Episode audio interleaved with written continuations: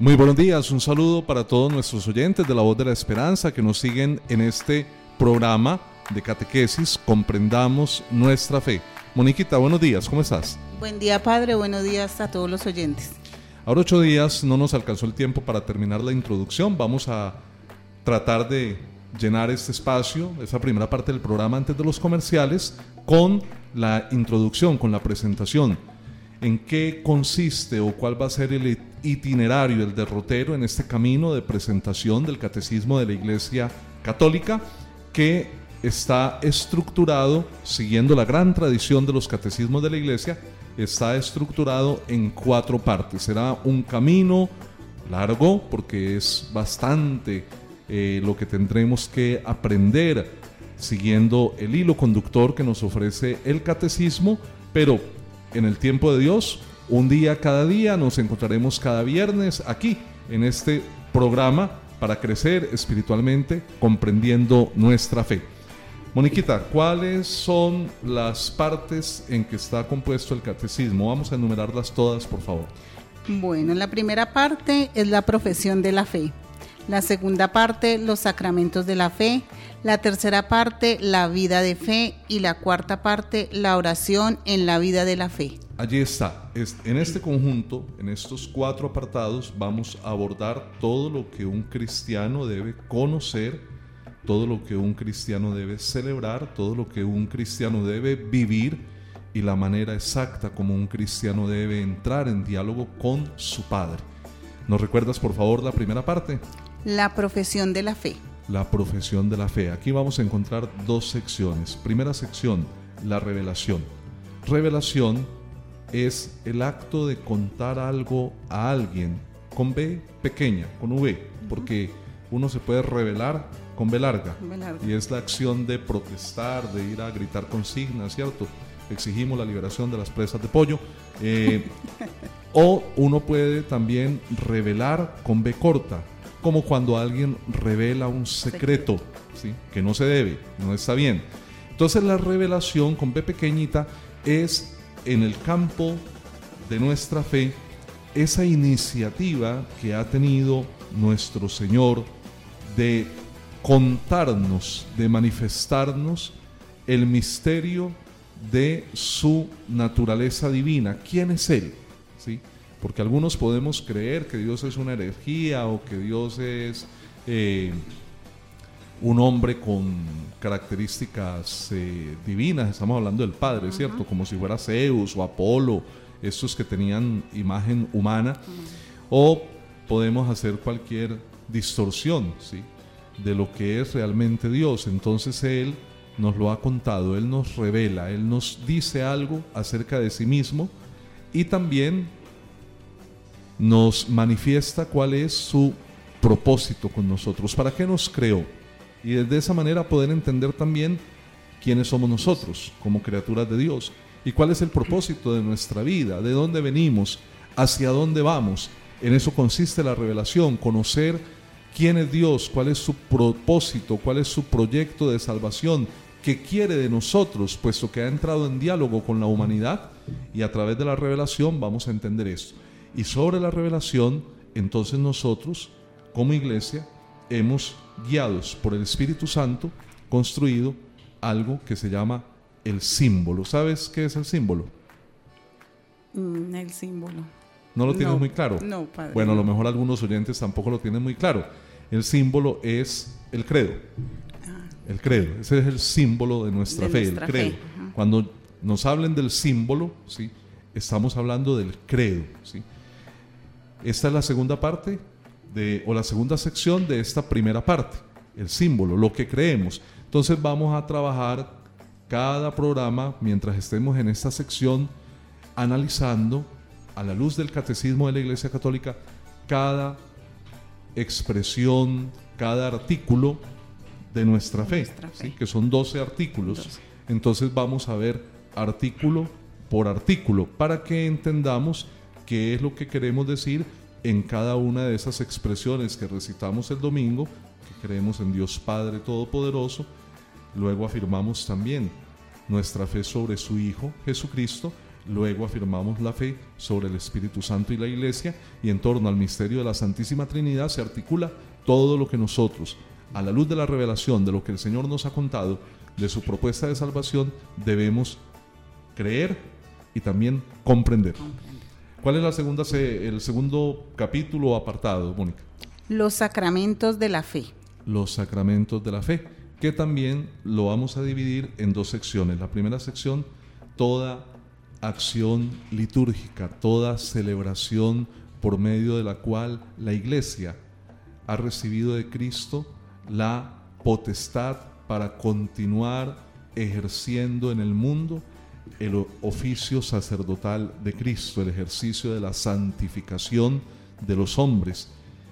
Y de manera especial, la segunda sección se enfocaría dentro de este conjunto de actos litúrgicos en los sacramentos. Siete sacramentos, bautismo, confirmación, Eucaristía, que constituyen los sacramentos de la iniciación cristiana, porque ellos nos introducen en la vida nueva, en la vida de Cristo, Luego tenemos el matrimonio, y el orden sacerdotal como sacramentos que nos colocan al servicio de una vocación, de una misión, de una familia o de la gran familia de Cristo que es la iglesia, la unción de los enfermos y la reconciliación como sacramentos que curan, sacramentos que sanan, que limpian el alma, el corazón y que también, si es la voluntad de Dios, devuelven la salud a nuestros cuerpos. Tercera parte. La vida de fe. La vida de fe tiene que ver con las costumbres, tiene que ver con la manera en que una persona creyente debe vivir para alcanzar la estatura de Cristo. Es decir, tiene que ver con la moral, ¿sí? o tiene que ver con lo que en la filosofía se llama la ética. ¿Cuál sería la ética de un cristiano, cuál debe ser ese derrotero de vida que nos debe llevar a actuar de una manera acorde con aquello que hemos creído y con lo que hemos celebrado. Por eso el, catecismo se articula de una manera muy coherente. Allí tendremos también dos secciones. La primera sección, las bienaventuranzas, porque en Cristo hemos recibido la nueva ley, la ley del perdón, la ley del amor, la ley de dichosos los limpios de corazón, porque ellos verán a Dios, más que una ley que prohíbe o que sanciona, es una ley que provoca, que invita, es un sí a abrirnos a una experiencia renovadora en el Espíritu de Jesús. Y después de las bienaventuranzas, que es la primera sección de esta tercera parte, tendremos los mandamientos. Vamos a entender los mandamientos de Moisés, los diez mandamientos, que también ¿sí? Eh, iluminan y son iluminados por el espíritu de las bienaventuranzas. Y la última parte. La oración en la vida de la fe. La oración en la vida de la fe.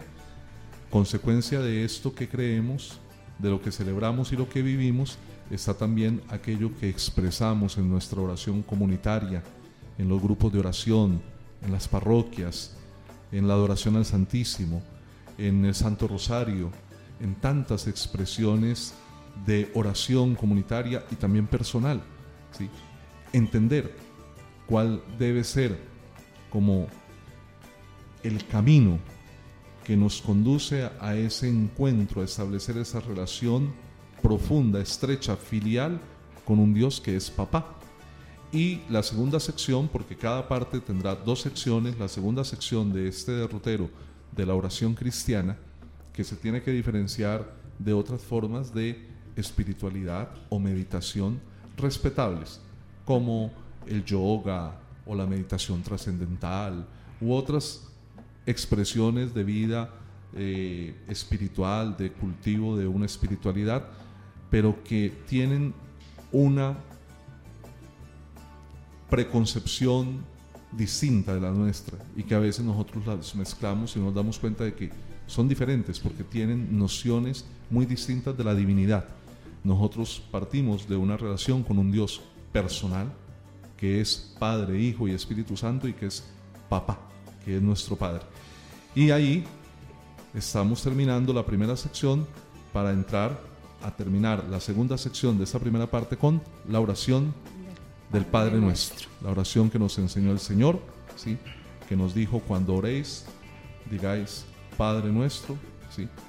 Eh, que es la oración eh, símbolo de nuestra vida como creyentes, que la oramos en cada Eucaristía, que está estructurada en siete peticiones y que es importante también aprender qué significa cada una de estas peticiones. Y así, con eso, terminaríamos nuestro programa Comprendamos nuestra fe. Esperamos que sea para todos ustedes un espacio de crecimiento, como seguramente lo será para nosotros. Claro que sí, Padre. Vamos a una pauta comercial y ya regresamos.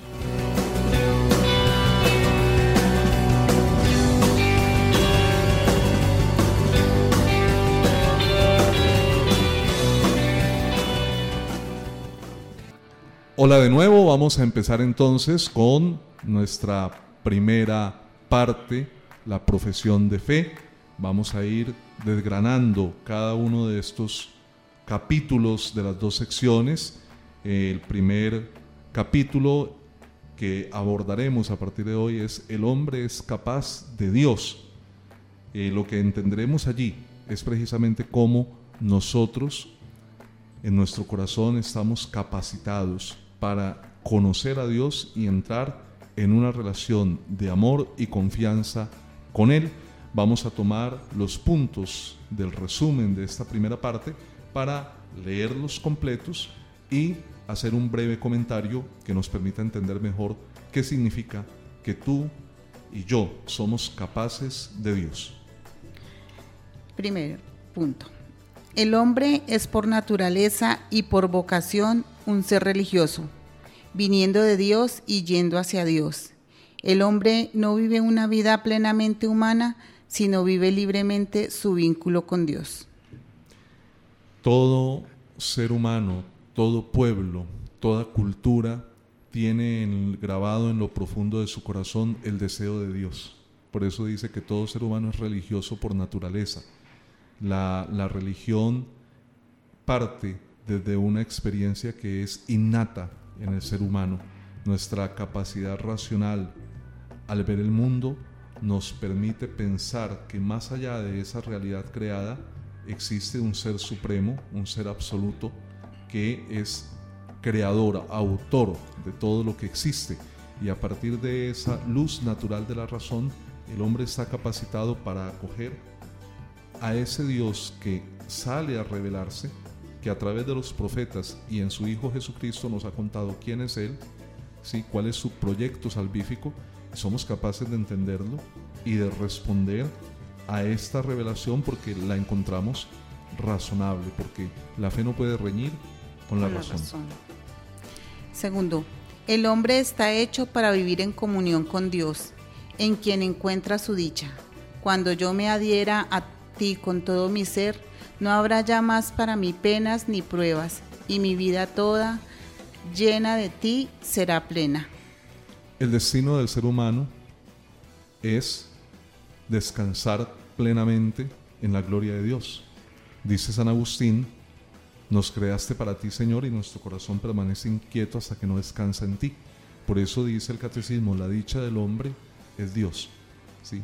Él es nuestro autor, Él es nuestro artífice, nuestro referente, de quien procedemos y hacia quien caminamos. Y en la medida en que somos capaces de concentrar la mirada del Espíritu en ese misterio de Dios que nos rodea, que nos abriga, que nos cubre bajo su sombra, entonces a pesar de las dificultades que podamos tener, todas las tenemos, sin embargo, también aprendemos a mirarlas desde esa fe y esa confianza que nos inspira aquel que es nuestro guardián. Y como dice el Salmo, mi guardián no duerme. Por eso la dicha del hombre, de todo ser humano, hombres y mujeres, es entrar en relación de amor con Dios. Tercero, cuando el hombre escucha el mensaje de las criaturas y la voz de su conciencia, entonces puede alcanzar la certeza de la existencia de Dios, causa y fin de todo. La voz de las criaturas es precisamente ese testimonio, ese signo que constituyen toda la realidad creada.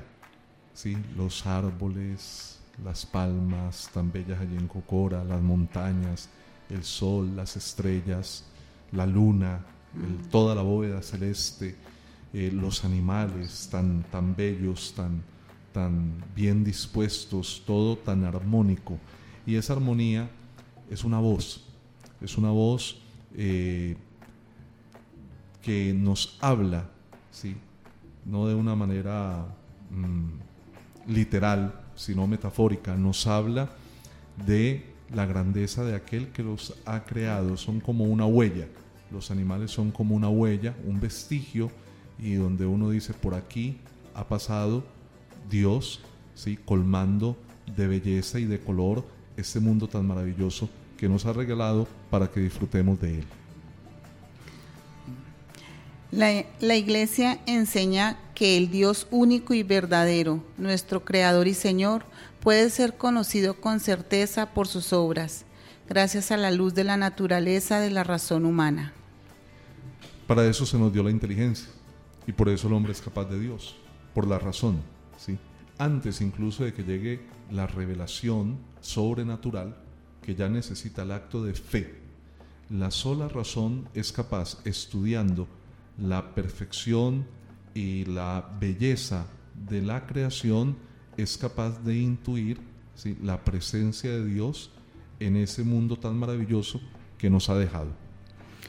Nosotros podemos realmente nombrar a Dios partiendo de las múltiples perfecciones de las criaturas, semejanzas del Dios infinitamente perfecto, aunque nuestro lenguaje limitado no agote su misterio. Podemos a partir de la creación considerar algunos adjetivos, algunas cualidades del Creador. Entonces, si nosotros vemos que la creación es bella, decimos Dios es bello. ¿sí? Si nosotros vemos que la creación es perfecta, decimos Dios es, perfecto. Y si la creación es maravillosa, decimos Dios es un ser maravilloso. Y si decimos que la creación es eh, asombrosa, cuando vemos esas fotos espaciales de esos telescopios y nos maravillamos, ¿sí? de esa magnitud, de esa grandeza, pues decimos que también Dios, el que ha creado esto, es grande, ¿sí? y majestuoso. Sin el Creador, la criatura se diluye. He aquí porque los creyentes saben que son impulsados por el amor de Cristo a llevar la, la luz de Dios vivo a los que no le conocen o le rechazan. Si hemos sido creados para Él y el corazón permanece inquieto hasta que no descanse en Él, si nos alejamos de Él, la inquietud se hace insoportable. Y la vida se vuelve un estrés, una amargura, una depresión. Obviamente cuando no estamos hablando de causas médicas, sino por problemas precisamente espirituales.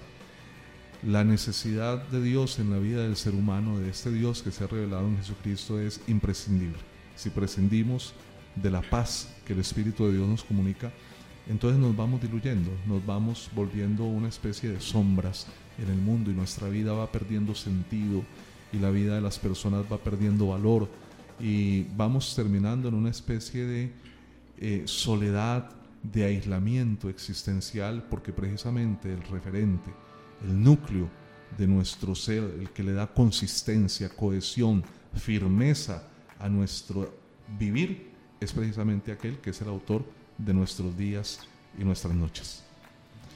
Bueno, Moniquita, muchas gracias por acompañarme en esta segunda eh, presentación del programa Comprendamos Nuestra Fe. Esperamos que esas ideas que tratamos de presentar de una manera sencilla para que todas las personas que lo escuchen o lo vean eh, lo puedan comprender sin dificultad, eh, susciten en nosotros precisamente ese deseo de Dios, que lo que hemos aprendido en este día nos lleve a desear desde esta mañana o desde el momento en que tú veas este programa a través de YouTube, nos lleve a desear la presencia de Dios. Dios no nos va a quitar nada, al contrario, nos lo quiere dar todo.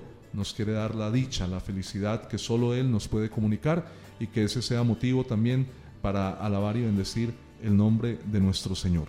Gloria al Padre y al Hijo y al Espíritu Santo. Como era en el principio, sea ahora y siempre por los siglos de los siglos. Amén. Un feliz día para todos.